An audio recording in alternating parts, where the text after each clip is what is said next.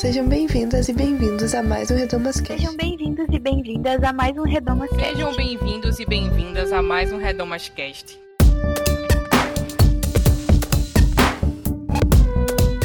Alerta de gatilho. Esse programa trata de diversos assuntos relacionados à saúde mental, inclusive suicídio.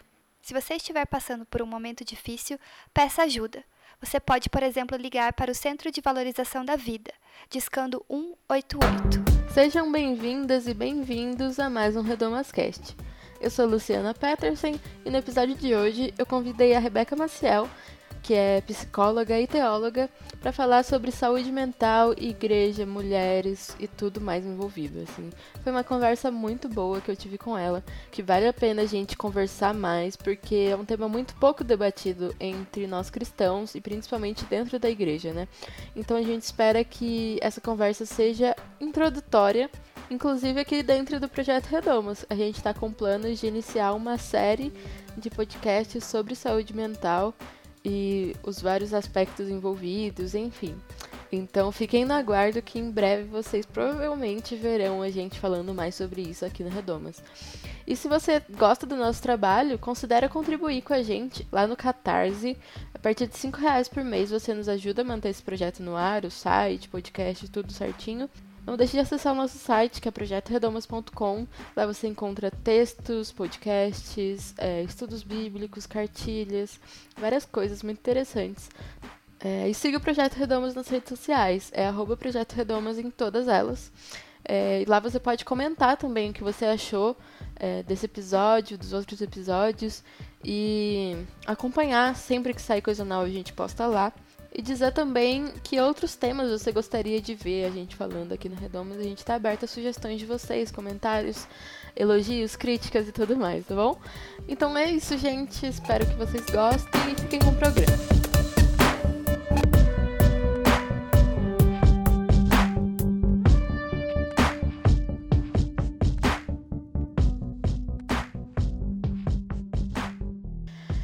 Então, bom dia, boa tarde, boa noite. Começando mais um Redomascast. Hoje eu tô aqui com uma convidada muitíssimo especial que já participou do Redomascast sobre cristianismo e o feminino, se eu não me engano, que é a Rebeca Maciel. Seja bem-vinda, Rebeca. Apresenta. Oi, oi, oi, oi, gente. Muito bom estar de novo aqui com vocês. Agora falando de um tema completamente diferente, mas para quem não me conhece, meu nome é Rebeca, né? Sou psicóloga, sou teóloga, agora eu falo sobre no meu doutorado de saúde mental e mulheres evangélicas. E, enfim, estou caminhando aí entre a teologia, estou caminhando aí dentro da saúde mental e vai ser um ótimo papo hoje com vocês. Com certeza vai maravilhosa. então, esse é um assunto que a gente está querendo falar no Redomas faz tempo, porque a gente vê que é um assunto muito pouco falado né, nas igrejas e que é muito um tabu, é, principalmente entre os evangélicos, eu acho assim. Então, Rebeca, você pode explicar pra gente o que, que é saúde mental? Então, saúde mental é difícil a gente definir assim uma categoria porque a saúde mental não é somente uma saúde psicológica, né? Daquele, do tipo bem-estar que as pessoas entendem, né? Saúde mental tem a ver com saúde social, saúde cognitiva, saúde nas suas relações, saúde biológica. É todo um conjunto de fatores que criam uma saúde mental. Então, por exemplo, é, se você está no ambiente, agora está na moda falar que tipo todo mundo é tóxico, tudo é tóxico, né? Uhum. Mas se você tem uma boa saúde mental, assim, individualmente, mas seu ambiente é ruim, então dificilmente você de fato tem uma boa saúde mental, né? Então é um conjunto de fatores sociais e individuais que cria o que é uma saúde mental. Entendi. É... E você pode explicar melhor é como esses fatores biológicos e sociais interferem, né? Porque, por exemplo, eu já ouvi falar que depressão é falta de endorfina e muita gente reduz somente ao fator biológico e muita gente despreza o fator biológico, né? Como é que funciona isso? É exatamente isso, assim, você tem uma carga que é genética, pode ser genético ou não, mas normalmente pessoas que desenvolvem depressão, síndrome do pânico, algum transtorno de ansiedade generalizada, enfim, ou alguma mudança assim, de personalidade, tipo de que a gente chama de personalidade, de personalidade bipolar, assim, normalmente a pessoa tem alguma carga genética na história familiar, enfim, é bom fazer uma, uma árvore, genealógica para você ver isso, mas é, ela não define, ela é, é, como se fosse uma semente que pode ou não ser desenvolvida, que nem quando a pessoa tem histórico na família de diabetes, de, enfim, alcoolismo, que isso faz parte, e, enfim, é uma coisa que tem que tomar cuidado, mas fatores sociais também podem envolver muito quando o assunto é depressão, ansiedade, etc. Uhum. É... Eu fico pensando muito, eu enquanto uma pessoa negra, né, o quanto racismo é assim um, um, fator que afeta profundamente minha saúde mental e na terapia eu percebi que é muito mais do que eu imaginava ainda, sabe? Porque eu percebi que esse fator de adoecimento me acompanhou durante toda a minha vida, assim, todos os espaços que eu frequentava. Isso é muito doido, assim, né?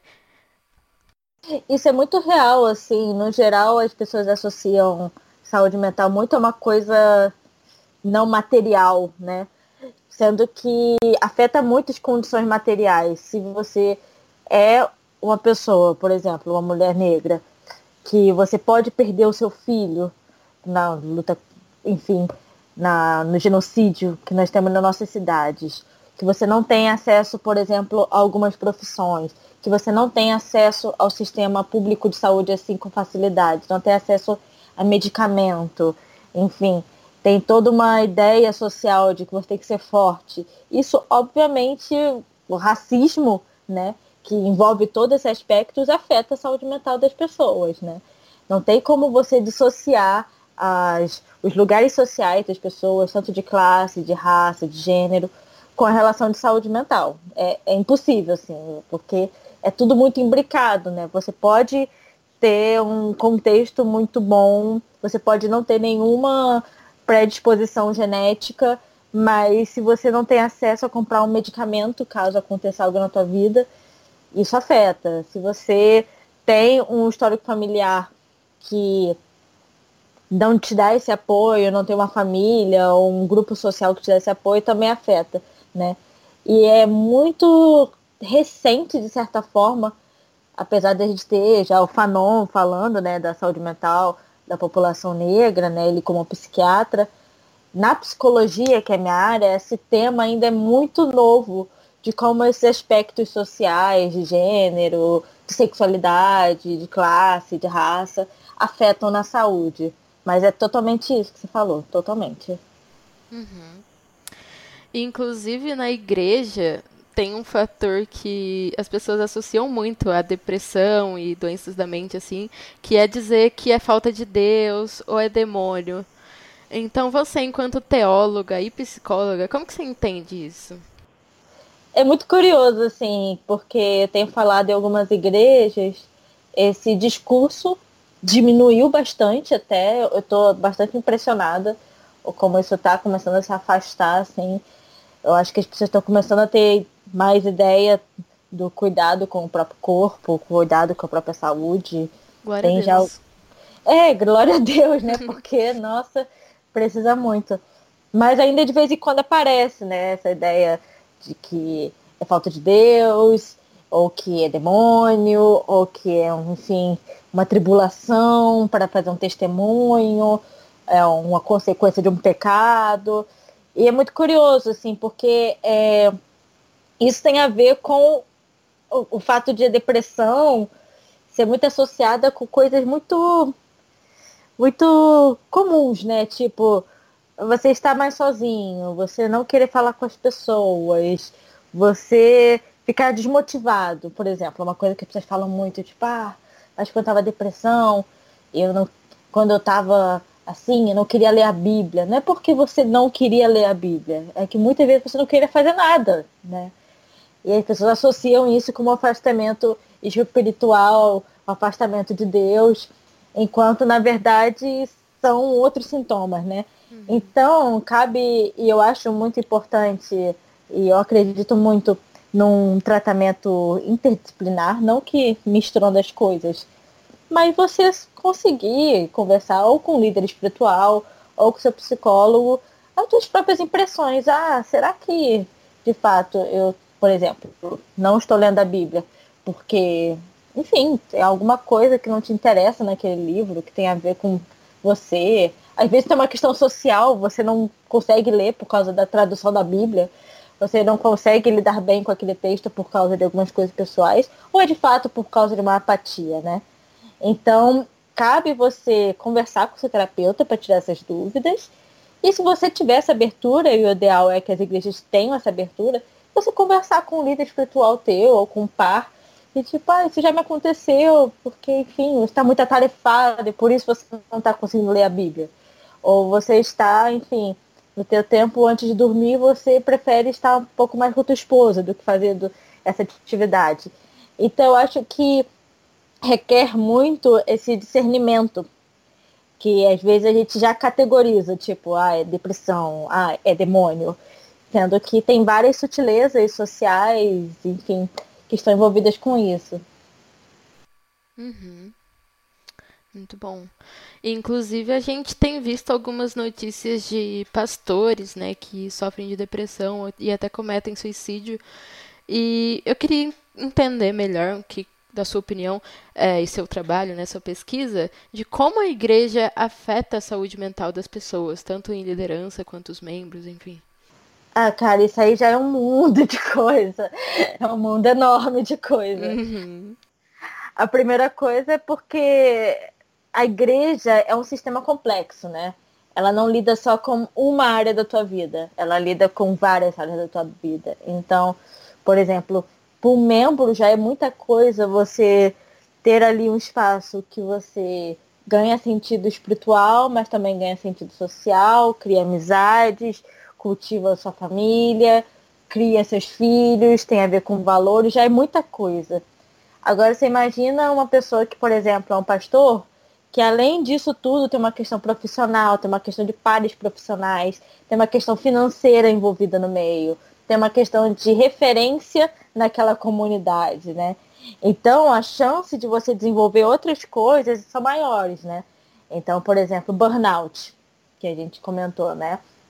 Que é essa sobrecarga de trabalho. Se a gente vê, aí tem tudo a ver também com questões sociais, né? Porque tem igrejas que não têm uma convenção não tem uma associação.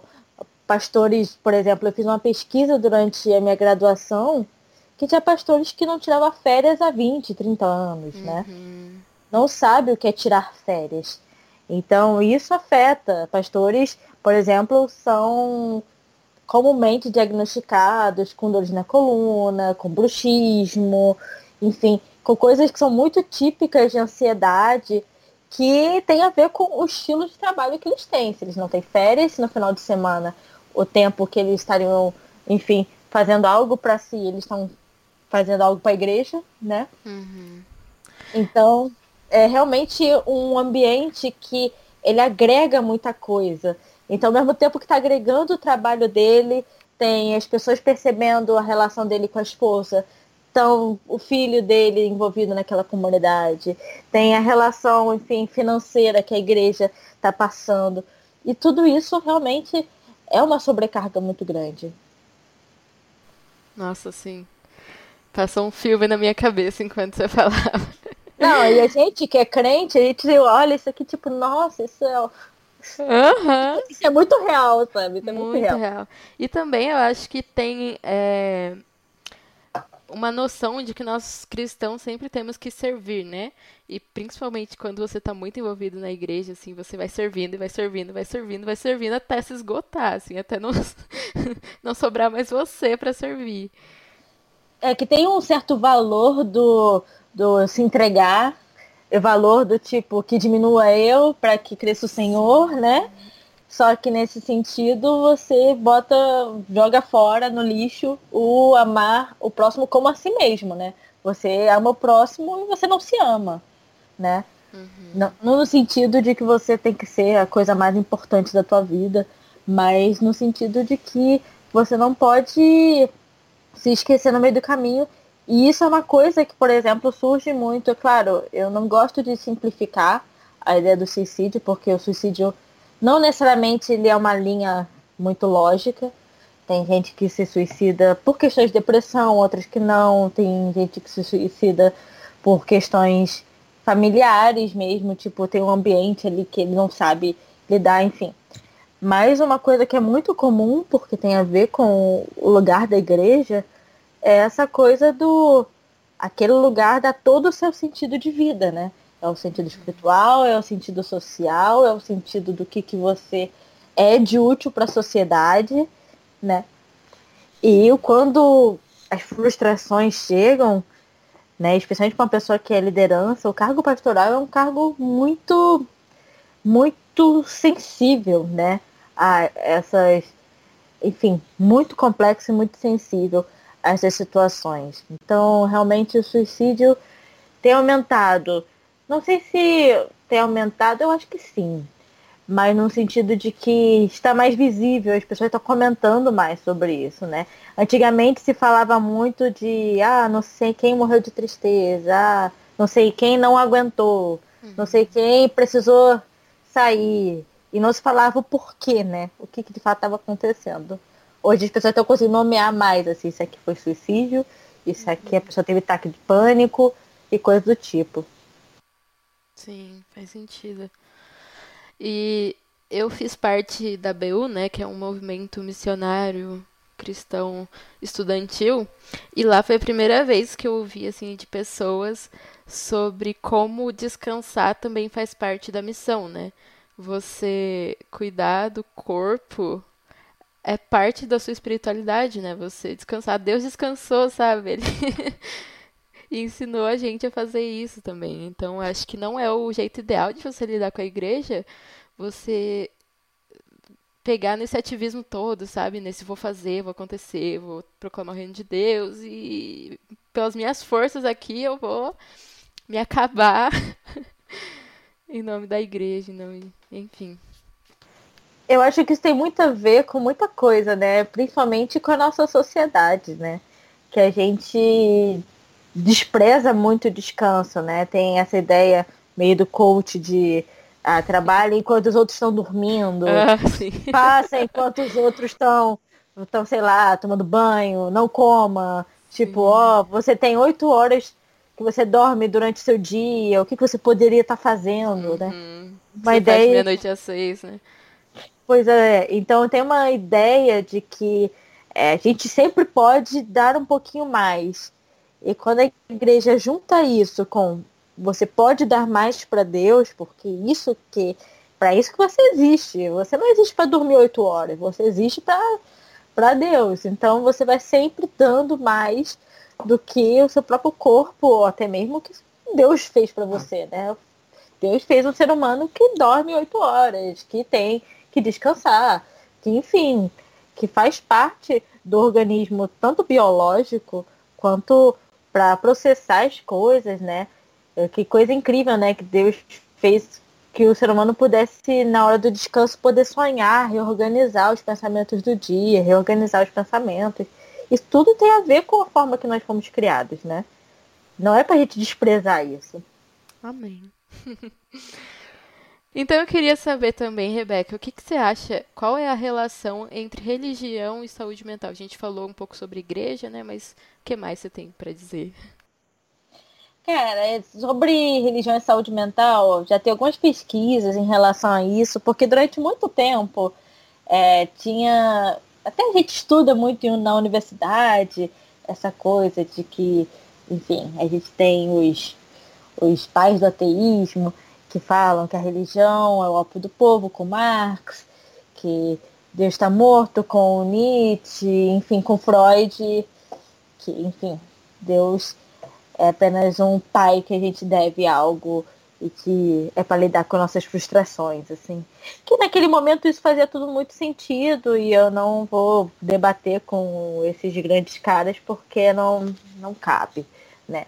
Mas no sentido de que se se perguntou muito de tipo, cara, a religião tá, é bom para o ser humano a religião, assim, é bom isso pra gente, ou isso aí tá prejudicando a nossa cabeça, né?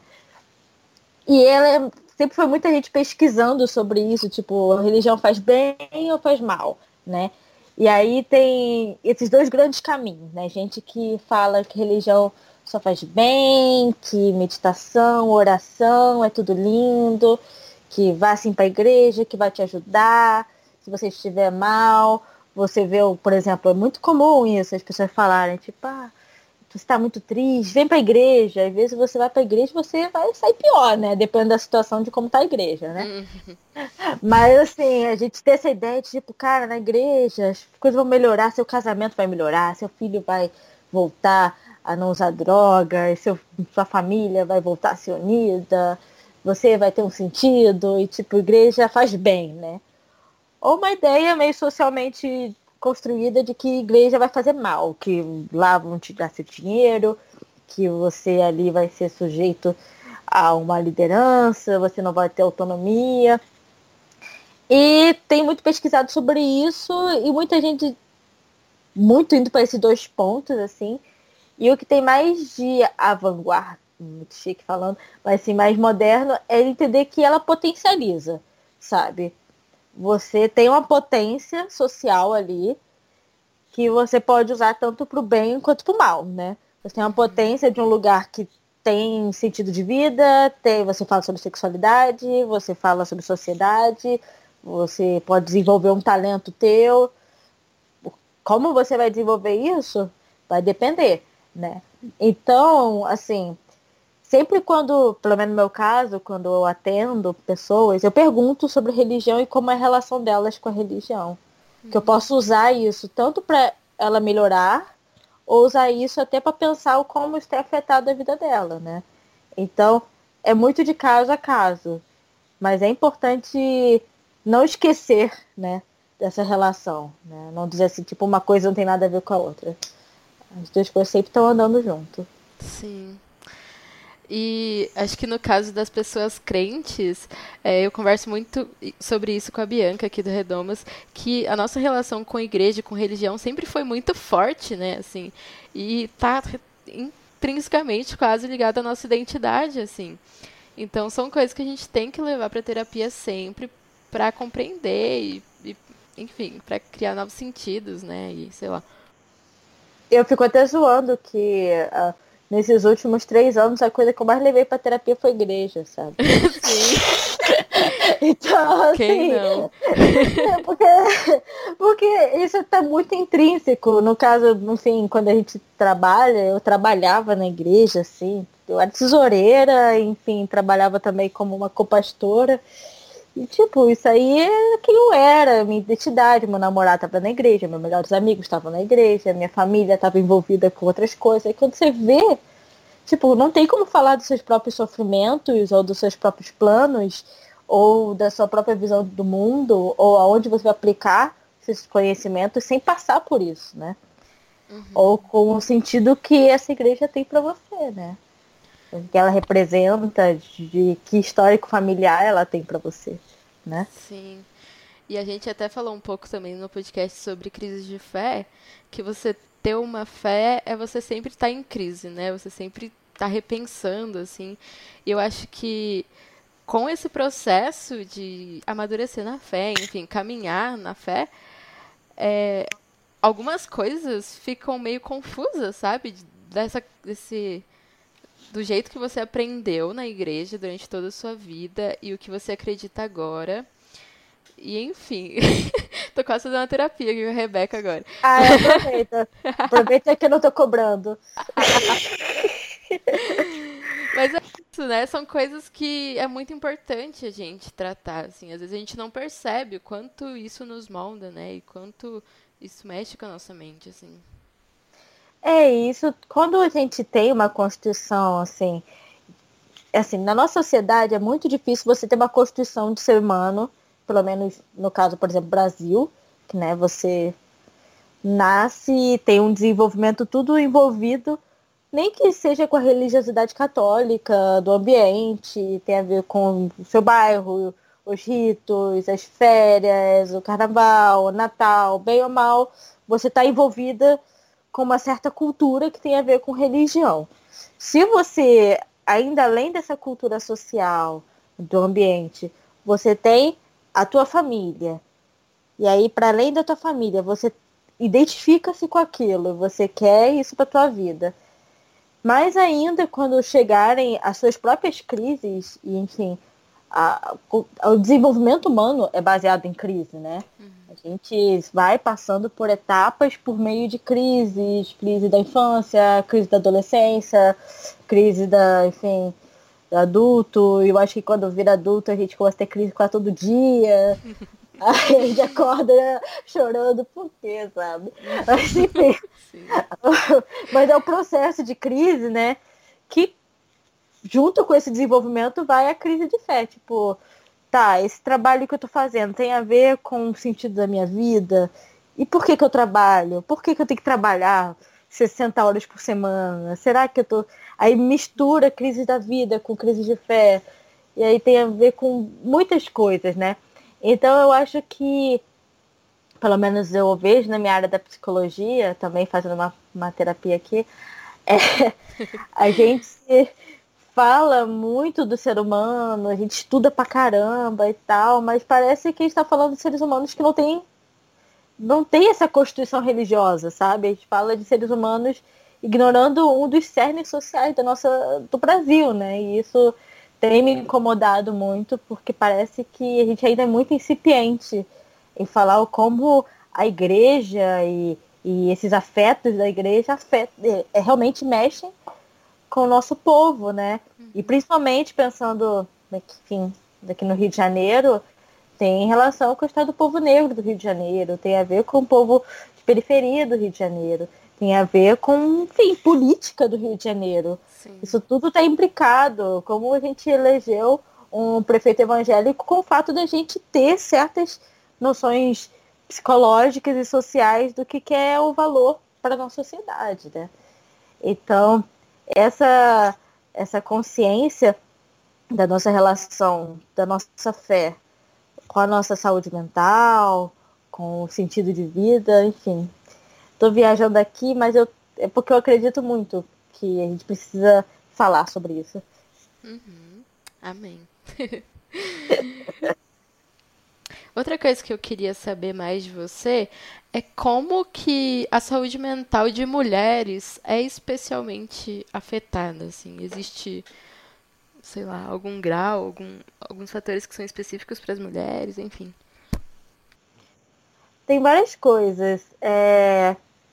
Algumas na maioria das vezes, na verdade, são de questões sociais. Então, por exemplo, é, tem um estudo muito interessante que indica, por exemplo, que sobre a patologização dos sentimentos femininos e tal, de como a mulher, se ela está triste, já é vista como louca, já tem uma coisa já associada que a mulher é mais frágil, né? Uhum. Existe uma visão social do mundo que a mulher é mais frágil e que no caso é, tem algumas controvérsias, são as questões raciais no meio, né? Que, enfim, que mulher que é mais frágil. Uhum. Mas no sentido de que é, o acesso à loucura é mais comum entre as mulheres do que entre os homens. Seria, assim, uma ideia muito que a sociedade colocou, né? E que, por exemplo, os sentimentos femininos sempre mostram um certo desequilíbrio. Um exemplo que eu gosto, né? É depressão pós-parto. Depressão pós-parto existe, isso é uma doença real que deve ser tratada e tal. Porém, existe uma patologização da tristeza da mulher pós o parto. Que pode ser uma tristeza normal de querer de estar tá redescobrindo qual é o seu lugar no mundo. De que quem é essa pessoa que agora é mãe, sabe? Uhum. E cria uma patologização dizendo que essa mulher ela tá deprimida porque tem que amar logo a criança e tal. Enfim, o que, que eu quero dizer com isso? Que a, existe uma cobrança social de que a mulher não deveria demonstrar essas coisas que não estão ligadas ao feminino. Então, tem que estar tá sempre querendo cuidar dos outros, tem que sempre estar querendo servir, essa palavra que a gente conversou, né, sobre o servir mais e mais e mais e mais e mais. Bem ou mal, isso está muito presente no imaginário feminino do que no imaginário masculino, uhum. né? A gente vê isso quando a gente fala de igreja, por exemplo, que a gente fala sempre que as mulheres que sustentam a igreja, né? Sim. São elas que servem, servem, servem, servem, servem, arrumam o culto, arrumam os bancos, limpam os bancos, faz tudo arrumado, faz o pão, compra o, o suco de uva, para o cara fazer lá a ceia, fazer lá o teatro e depois elas que vão limpar, elas que vão tirar, elas que vão fazer isso e aquilo. Então, assim, é, é claro que tem um imaginário do serviço que é um imaginário evangélico, mas isso vai pesar sempre mais nas mulheres, e é claro, sempre mais nas mulheres negras, porque existe esse imaginário da escravidão, né? De que as mulheres negras, e enfim, os homens negros também da igreja, são aqueles que têm que servir para aquilo ali funcionar, né? Então tem uma questão do lugar social da mulher, né? De que a mulher além de ser uma boa servidora da igreja, ela tem que ser uma boa servidora do teu marido em casa, tem que ser uma boa servidora para os seus filhos. Isso também é uma coisa muito comum de, de pesquisas, de que a mulher ela é muito responsável pela saúde mental de todo mundo. Uhum. Então, se o marido tá mal, é porque que a mulher não estava lá junto com ele nesse momento. É tipo, se o filho é, tem um problema com a saúde mental, o que, que a mãe fez para ajudar esse filho? Se os dois, o, o pai e o filho não estão na igreja, por que, que a esposa não levou eles para a igreja, né? Tem sempre uma sobrecarga nessa mulher, né? E também, fazendo novamente esses recortes, dependendo de classe, ainda tem a ver com dificuldade de chegar na igreja, dificuldade de acessar a saúde mental. Aí ela é cobrada da saúde do filho e do marido. Às vezes ela não tem acesso a um hospital, não tem dinheiro para comprar o um medicamento. Ou não tem essa noção, né? Para frequentar uma igreja que diz que isso não é importante. Então a mulher se torna ainda mais e mais vulneráveis, dependendo da classe e da raça também. Enfim. Uhum. É uma complexidade, né? Nunca é só tipo, ah, as mulheres têm, sei lá, essa coisa biológica da TPM. Isso, isso existe, mas não, não é isso que realmente faz que as mulheres adoeçam mais. O que faz que as mulheres adoeçam mais tem a ver com uma sobrecarga social, né? Sim. É interessante isso que você falou, porque eu moro perto de Barbacena, que é uhum. o lugar que teve o Holocausto Brasileiro, né? O hospício Sim. de Barbacena. E lá eram internadas, por exemplo, mulheres que não queriam casar, mulheres que tinham filhos antes de casar, enfim, fora do casamento, mulheres que traíam seus maridos, enfim, todos os tipos de mulheres que a sociedade não é, suportava, colocavam nesse hospício e falavam que eram loucas, que eram, enfim. E, é um, uma história horrível, né? Assim, que aconteceu no nosso país e que mostra muito de como é, existe essa patologização, né, de mulheres, assim, esse lugar social da mulher louca. Uhum. E eu acho que é muito importante a gente lembrar de Barbacena, porque em um grau um pouquinho diferente, mas também é para a gente ficar um pouco atenta com as comunidades terapêuticas, né? Que a gente conhece um monte de igreja que tem o, o lugar de tratamento de alcoólatras e adictos, que enfim a gente acha que é um trabalho muito bonito, que ajuda as pessoas, mas a gente tem visto um desenvolvimento. É, eu falo assim por experiência minha, de que eu já fui à comunidade terapêutica de igreja que tinha homossexuais sendo tratados lá como adictos, uhum. sabe? E junto com a lei de internação compulsória, a família pode colocar quem ela quiser para internação numa comunidade terapêutica. Então, novamente, a gente vai ter LGBTs, mulheres, pessoas fora da norma para uma internação compulsória, porque quem vai dar o, o, o veredito é a família, não é um médico, não é um psicólogo. Eu, infelizmente, eu estive na Assembleia debatendo sobre esse, essa resolução e é terrível, assim, né? Se você tem uma comunidade terapêutica de uma igreja que já não tem profissionais da saúde nessa comunidade, tem só voluntários, que, enfim, estão fazendo o melhor do, dos favores, mas não tem nenhum controle do que está acontecendo ali dentro. Pode acontecer qualquer coisa. E além disso, a família pode internar os seus familiares nesse lugar sem nenhum critério, né? Pode novamente ter mulheres, enfim, que não quiseram casar, novamente mulheres lésbicas, mulheres trans, que vão ser atacadas nas comunidades terapêuticas como era no hospício de Barbacena. Isso está realmente começando a acontecer. Já temos alguns relatórios de, novamente, de mulheres lésbicas são tratadas como adictas, já que no Rio de Janeiro em comunidades terapêuticas. E a gente não sabe para onde vai levar, né? Infelizmente. Sim. Muito importante, muito importante. Pra gente ficar atento. Uhum. Então tem mais alguma coisa, Rebeca, que você gostaria de acrescentar a essa conversa? Cara, eu gostaria de acrescentar que é uma coisa que a gente que conversar eu acho que a igreja é muito ambígua nesse aspecto, né? Ela ao mesmo tempo está sempre falando de chorar, rir, alegria, tristeza, vitória e luta, está sempre falando sobre isso, mas de fato ela não realmente se importa na alegria, tristeza, lutas, vitórias, derrotas, não está assim. É. A gente ainda não se aprofundou nesse aspecto, né? Eu recentemente eu tive falando uma Assembleia de Deus, que enfim, o tema, o, o logo da Assembleia era tipo família diante de Deus, coisa do tipo. Enfim, eu comecei a falar de saúde mental, falei de saúde mental é, familiar, falei sobre sexualidade, falei, comecei a falar sobre o estupro dentro do casamento, falei sobre o cuidado, sabe? de violência doméstica e tal. Comecei a falar dessas coisas, papapá, na Assembleia. Uhum. Aí nisso, tipo, o tema da igreja é sobre família.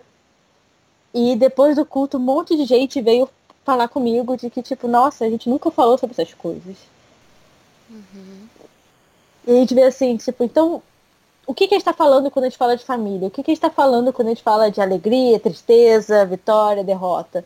A gente está, de uhum. fato, sabendo quem está derrotado na nossa igreja, quem de fato está vulnerável, quem de fato está alegre, quem de fato pode ajudar um ao outro, sabe? Ou a gente está falando da boca para fora.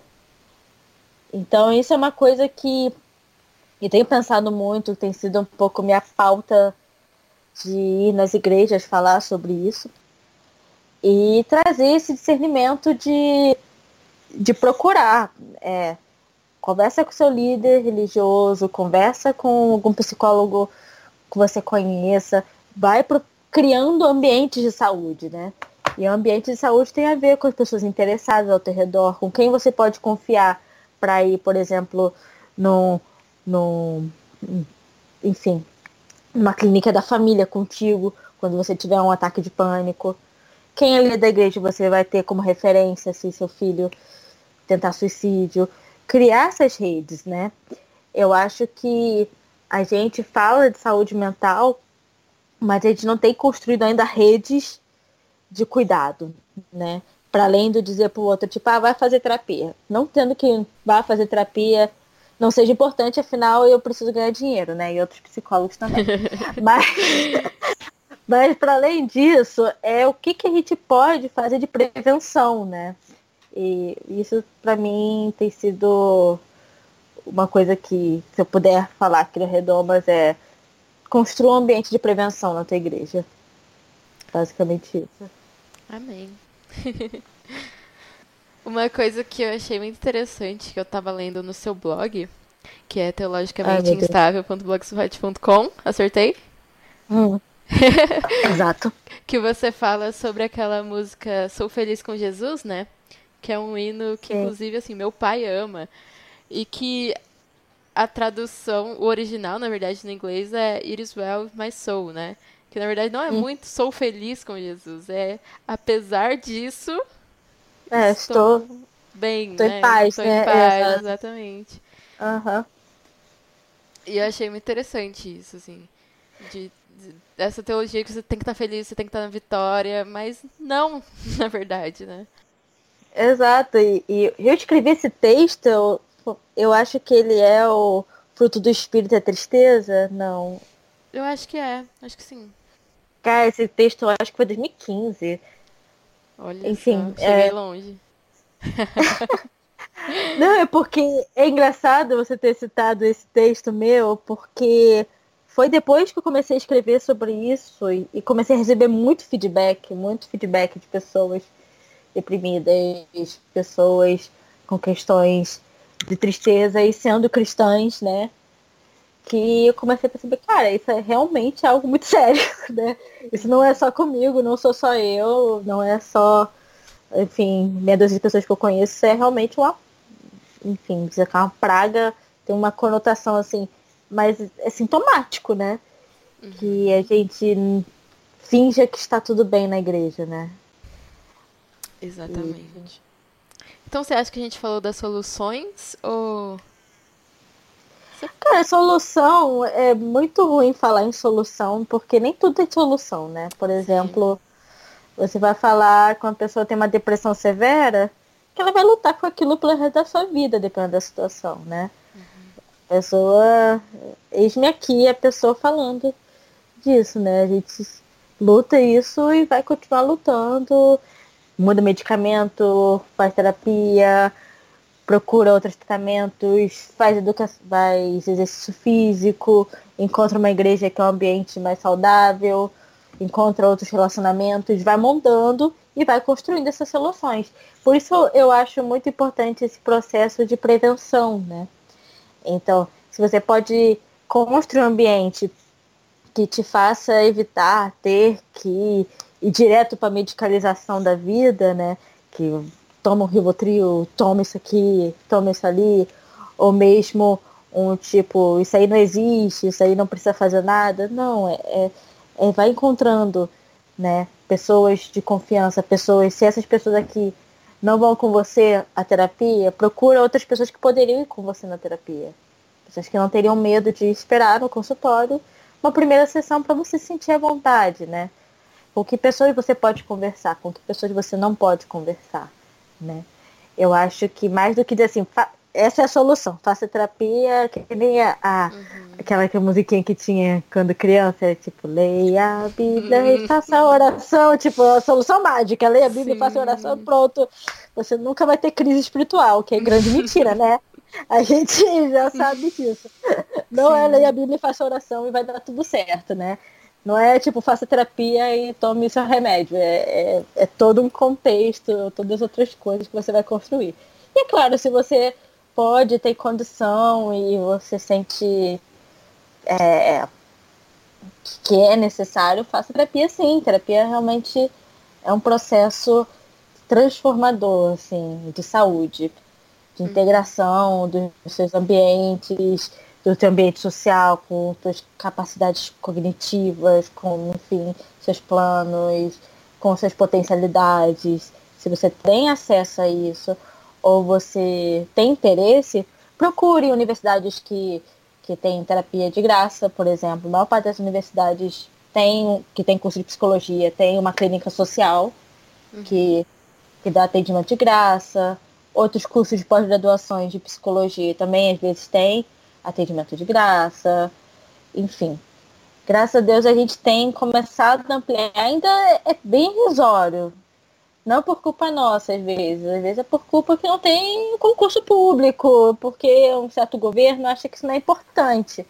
Mas se você tem essa oportunidade, eu acho que vale a pena você tentar, né?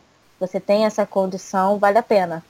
Né? E se você conhece alguém que não tem essas informações, mas que talvez precise dessa ajuda, passa as informações. Né? Não espere um psicólogo dar uma palestra na tua igreja. Sim. Vai, faça também esse papel de ser a rede de apoio, né? Uhum. E se quiser, chama a Rebeca para dar uma palestra na sua igreja também. Então, não queria dar essa, essa publi tão rápida assim, mas sim. É o momento, amiga, pode falar. Quem precisar, tô aí pelo Rio de Janeiro, falando sobre saúde nas igrejas, falando sobre igrejas nas universidades e fazendo essas interseções, né? Principalmente na questão de gênero e tentando, de uma forma bem ainda irrisória, caminhar nas intersecções, né? E quem precisar, estou aí no Facebook, Instagram, tem o projeto Religar-se, que é minha página. E tem meu blog, que é o Teologicamente Instável. Eu acabei de botar no meu blog, hoje, agora há pouco, é um estudo bíblico sobre saúde mental lá. Legal. Para vocês usarem de referência bíblica na tua igreja. E é isso. Que precisarem perguntar e tal, toma aí. Arrasou. Muito obrigada, Rebeca, pela presença. Sempre um prazer. É, você tem mais, mais alguma indicação, referência ou tá tranquilo?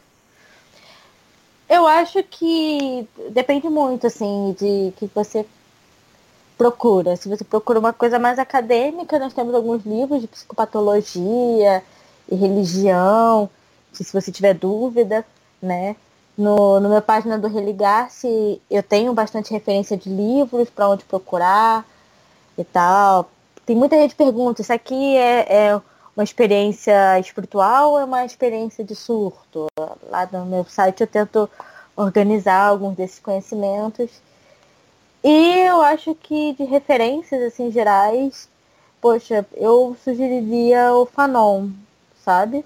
Uhum. Nesse momento, eu acho que a gente está precisando ler mais agora. Ou pelo menos no meu lugar assim de psicóloga branca, de ler um pouco do que os psiquiatras, psicanalistas, psicólogos negros estão falando, porque bem ou mal isso vai entrar em contato também com a nossa realidade de igreja, nossa realidade dos nossos pacientes, enfim, com a saúde mental. Sim, com certeza. E você citando o Fanon me lembrou é, um texto do João, João Marcos Bigon, que é o Homens Negros e Teologia do Descanso, se eu não me engano. Eu vou deixar no link, o link no post para o pessoal ler, mas é um texto muito bom que ele fala sobre como é, as pessoas negras, principalmente, mas enfim, todas as pessoas também, precisam dessa teologia do descanso, assim. E é, como isso é necessário para a nossa espiritualidade mesmo, né? Assim, para a gente entrar em contato com Deus. Então, vou deixar essa indicação aí do texto do João. E um outro, uma outra indicação que eu tenho é o Instagram Saúde Mental da População Negra, Saúde Mental Pop Negra, que fala bastante sobre isso, assim, como o racismo afeta é, a saúde mental das pessoas negras e dá indicações de livros, enfim. É bem interessante, dá indicações de psicólogos negros e psicólogas que atendem em todo o Brasil. É bem legal. Uhum. Eu tô lendo recentemente esse livro aqui da Grada Quilomba, né, da Memórias da Plantação, Uhum. que ela também fala muitas coisas sobre saúde mental e da percep- percepção de si, que também, poxa, tá recém-lançado, tá tão bonito, comprem, sabe? É- É uma leitura muito fluida, vale a pena, assim. Enfim, temos, estamos construindo conhecimento junto, né? Então, é legal essa troca. Uhum. Nós estamos ainda no comecinho, eu tô ansiosa pro que o Redomas também vai produzir, Ah, eu também. pra gente conversar e pensar algumas coisas. Sim. Ai. Então, acho que é isso, gente. Se você gostou desse episódio, comenta é, o que, que você achou, ou nas nossas redes sociais, ou no nosso site. E siga a Rebeca nas redes sociais dela. A gente vai deixar tudo no post, onde vocês podem achar ela, o link do blog, do Religar-se também. Então é isso. Muito obrigada, Rebeca, pela presença. Prazer meu. Então vamos dar um tchau coletivo para finalizar? Tchau. Tchau. Que o. Senhor te abençoe e te guarde.